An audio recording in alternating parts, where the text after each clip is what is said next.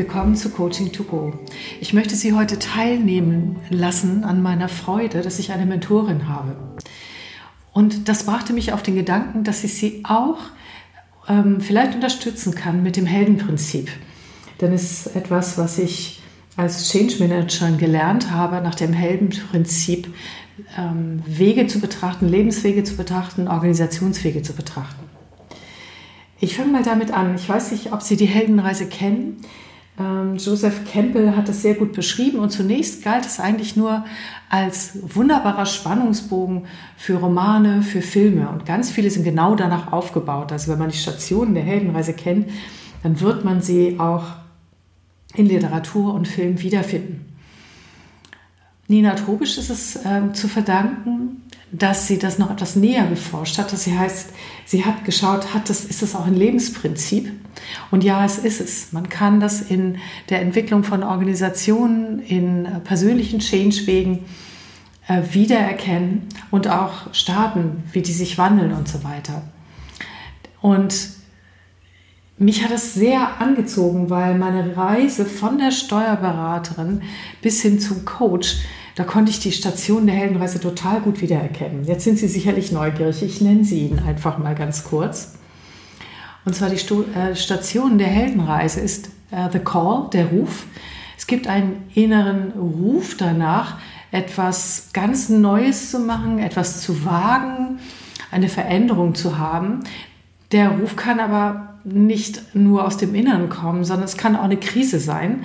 Also ein Teil der Schatten oder ein Schatten, der sich über ein ähm, Dorf ausbreitet oder über ihrem Leben. Und dann ist es eine äußere Aufforderung, mh, dass es nicht so bleiben kann wie bisher. Und das erste ist, ab dem Moment sind sie bereits auf der Heldenreise, aber es kann sein, dass sie nicht weitergehen. Der nächste Station ist nämlich die Weigerung. Egal ob von innen gewollt oder äh, von außen verursacht, ist es so, dass es einem natürlichen Lebensprinzip entspricht, dass wir nicht sofort aufbrechen, wenn sich etwas ändern soll, sondern dass wir zunächst mal auch den Ruf ignorieren oder versuchen drumherum zu kommen oder einfach nicht aufbrechen wollen oder denken, wir schaffen das nicht. Und zwischen der Kraft der Erneuerung, die dem Kraft des Rufes entspricht, und der Kraft der Weigerung, dem nämlich den Beharrungskräften entspricht, kann man gefangen sein. Definitiv. Und das haben Sie vielleicht auch schon mal erlebt. Ähm, wollen täte ich schon, aber können kann ich nicht. Und ob ich das wirklich nicht kann oder ob sich das nur so anfühlt, kann nur jeder Einzelne für sich entscheiden. Aber es ist so eine Pattsituation. Und an der Stelle kommt der Mentor oder die mentoriale Kraft zum Tragen. Dazu komme ich gleich noch. Denn ich mache schon mal eine kleine Preview, was Sie dann in den nächsten Podcast-Folgen zu dem Heldenprinzip erwartet. Wenn nämlich durch die mentorielle Kraft der, tatsächlich der Aufbruch gelingt, dann ist die nächste äh, Schwelle die erste Überwindung der Schwelle. Das heißt, wir gehen wirklich in etwas Neues hinein. Wir tun etwas bisher ganz Ungewohntes und auch hier gibt es einen Schwellenhüter. Also es kann sein, dass wir nochmal sehr geprüft werden, ob wir das ernst meinen und ob wir dann da durchkommen. Nach der ersten Überwindung der Schwelle sind wir definitiv im Land der Abenteuer. Das heißt, wir gehen den Weg der Prüfung, die begleitet sind von Menschen, die uns unterstützen, von Türen, die sich öffnen, von dem Anfang, dem ein Zauber innewohnt, über etwas, das uns wieder umhaut. Menschen, die uns enttäuschen, Situationen, die uns enttäuschen. Das klappt nicht gleich. Mm, flüchtige Erfolgserlebnisse, die dann aber nicht halten. Ein Hin und Her, ein auch emotionales Auf und Ab. Und das ist der Weg der Prüfung auf der Heldenreise. Hier gilt es natürlich dran zu bleiben, aber wenn eine Reise wirklich nicht zum Ziel führt, ist auch die Frage, hm, bleiben wir wirklich dran oder nicht? In der Heldenreise bleiben wir natürlich dran und dann kommt es irgendwann äh, im Abenteuer zu der höchsten Prüfung. Und das ist die höchste Schwierigkeit, die einem begegnen kann. Die fordert alles von einem. Vertrauen in sich selbst, ähm, alles, was ich habe, was ich bin, werfe ich in die Waagschale und dort entscheidet sich, ob wenn ich wirklich auf einer Heldenreise bin, ob die innere Transformation gelingt, ob ich Kräfte freisetzen können, kann, ob ich Ressourcen aktivieren kann, um das zu überstehen, das zu bestehen. Das müssen nicht immer äußere Dinge sein, das können auch innere Dinge sein. Auf alle Fälle ist es ein extremes Wachstumspotenzial. Das nennt sich höchste Prüfung und ist natürlich schön dramatisch auch in den Filmen. Es muss aber, wie gesagt, im Außen gar nicht so dramatisch sein, kann sich aber innerlich durchaus dramatisch anfühlen. Die nächste ähm, Station ist, wenn ich die höchste Prüfung äh, sozusagen bestanden habe, wenn ich dort durchgegangen bin, dann äh, bekomme ich das Elixier. Das Elixier kann ein Schatz sein, es kann eine neue Fähigkeit sein, es kann ein neues Zutrauen zu mir selber sein oder auch bis hin zu einer neuen Identität dass ich etwas Neues über mich rausgefunden habe, über mich im wahrsten Sinne des Wortes hinausgewachsen bin oder auch etwas ganz Neues in die Welt gebracht habe. Das ist natürlich ein Grund zum Feiern. Da hört aber die Heldenreise nicht auf, denn sie ist ein Kreis. Wir beginnen in der alten Welt, wir bestehen in der neuen Welt und irgendwann müssen wir aber wieder zurück.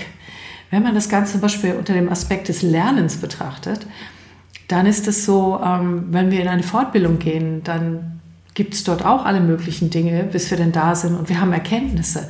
Doch diese Erkenntnisse sind nicht viel wert, wenn wir sie nicht ins Leben bringen. Und dort beginnt der Rückweg. Und manchmal ist es so, dass diese Zeit, zum Beispiel die Start-up-Zeit bei jungen Unternehmen, so spannend ist, dass man eigentlich gar nicht so ins Etablierte zurück möchte. Also das kann einen auch ein wenig hindern. Denn es gibt die nächste Schwelle und das ist die zweite Überwindung. Das ist der Weg zurück in den Alltag.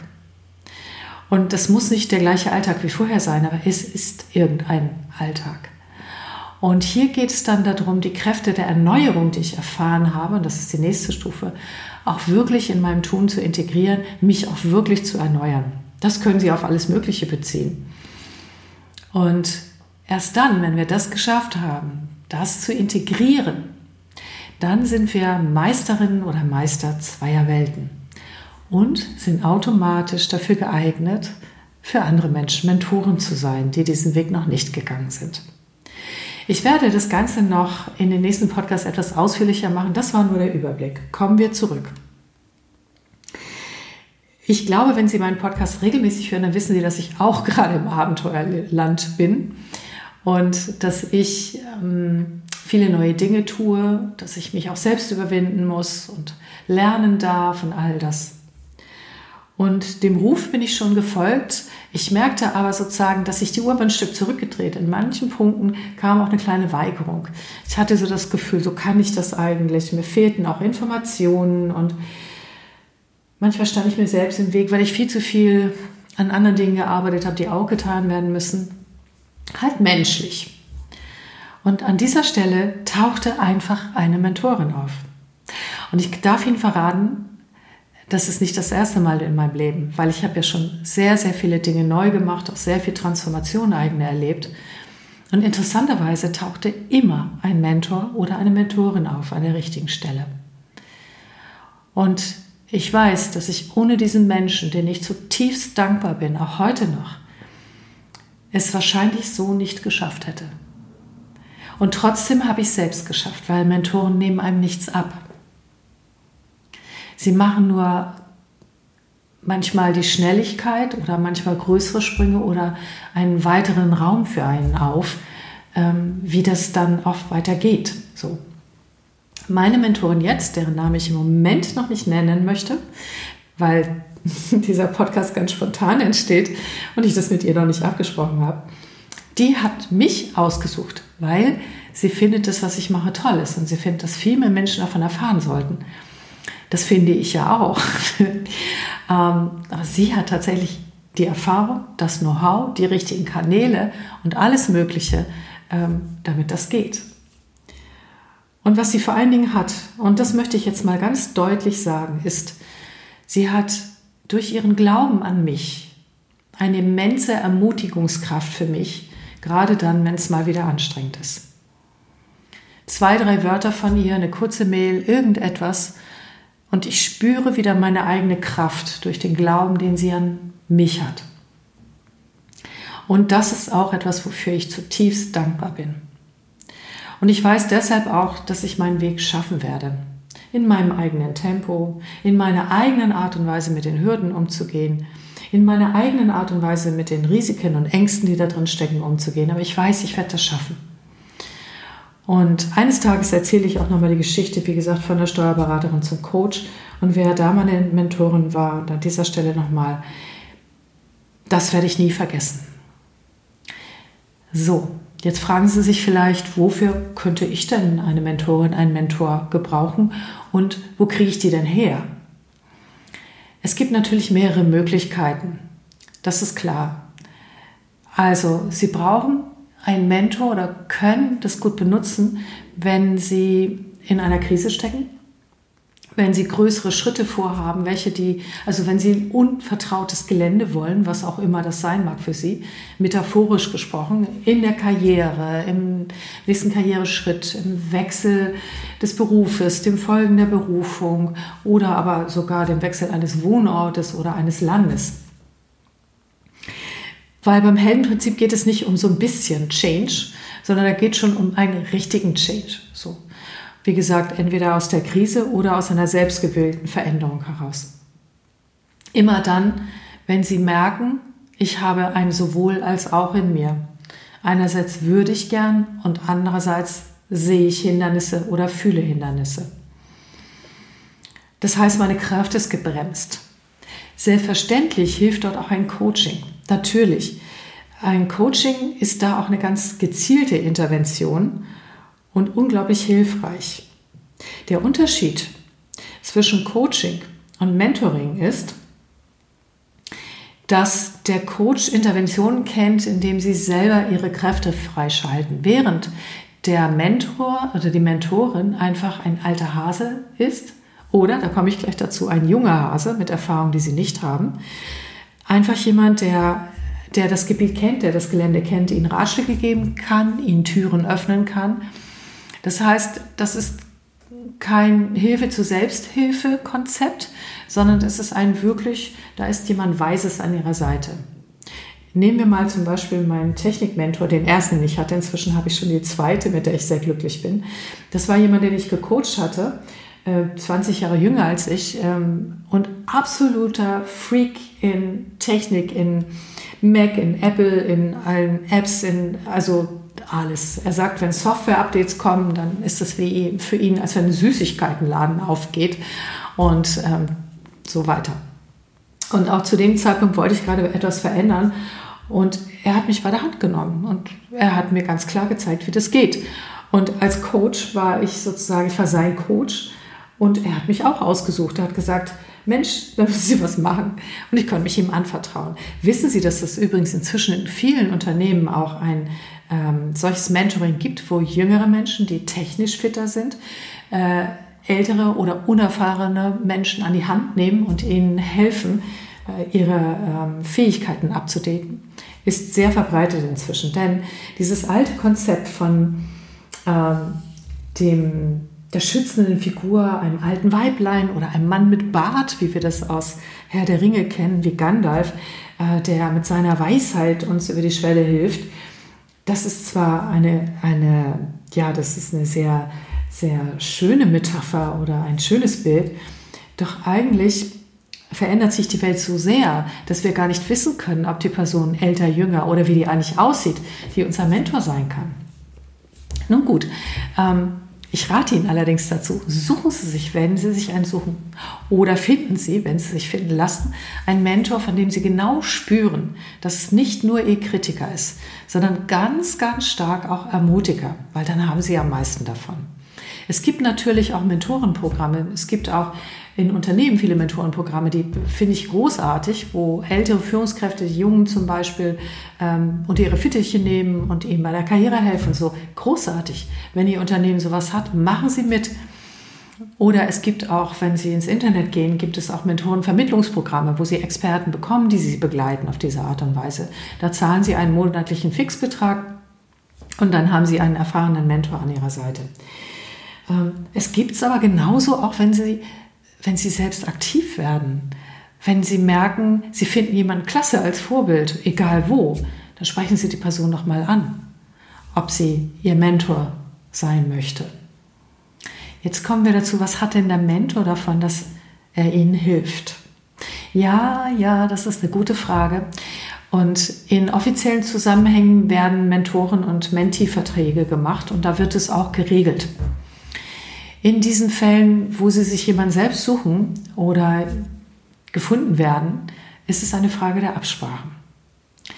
Natürlich ist es ein Nehmen und Geben. In meinem Fall ist es ganz leicht. Ich kann, darf Coaching zurückgeben, also mein absolutes, da wo ich Expertin bin, was ich liebe.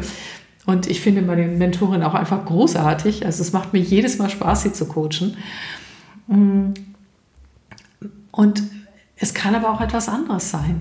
Manchmal sind es frische Ideen, die geteilt werden oder manchmal erfährt ein Mentor durch sie Einblicke in bestimmte Bereiche, die er sonst nicht hätte oder sie sonst nicht hätte.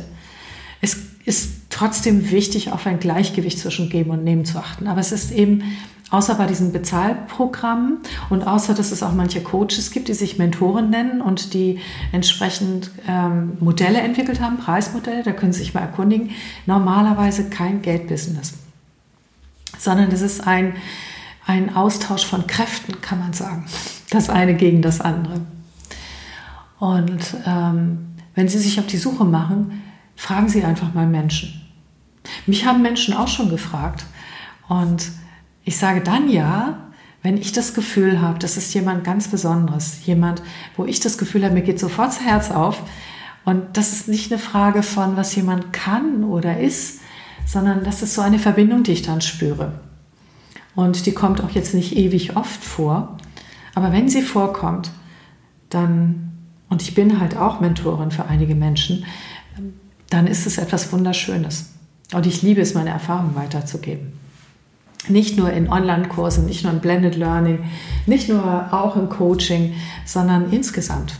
Das gibt mir ganz viel. Wenn das wertgeschätzt wird, und wenn ich jemanden unterstützen darf, nun ob im Coaching oder auch im Mentoring, dann blühe ich selber auf. Ich finde das großartig. Aber mal zurück ähm, zu Ihnen oder vielleicht zu meiner Mentorin. Ihre ganze Fachkompetenz und das auch, was sie tatsächlich für mich schon getan hat, welche Türen sie für mich geöffnet hat, ähm, das ist großartig. Und ich weiß, dass ich durch sie sehr, sehr viel schneller weiterkomme als alleine. Und ich glaube, ich hätte bestimmte Dinge oder würde bestimmte Dinge jetzt nicht tun, nicht in so großem Umfang, wenn sie nicht dieses Wissen hätte und wenn sie mich nicht dermaßen ermutigen würde und sagt, ach, kein Problem, das kriegen wir hin, sie kriegen das hin und es wird gut. Aber am meisten schätze ich, dass ich spüren kann, dass sie an mich glaubt. Das ist die größte Kraft von allen.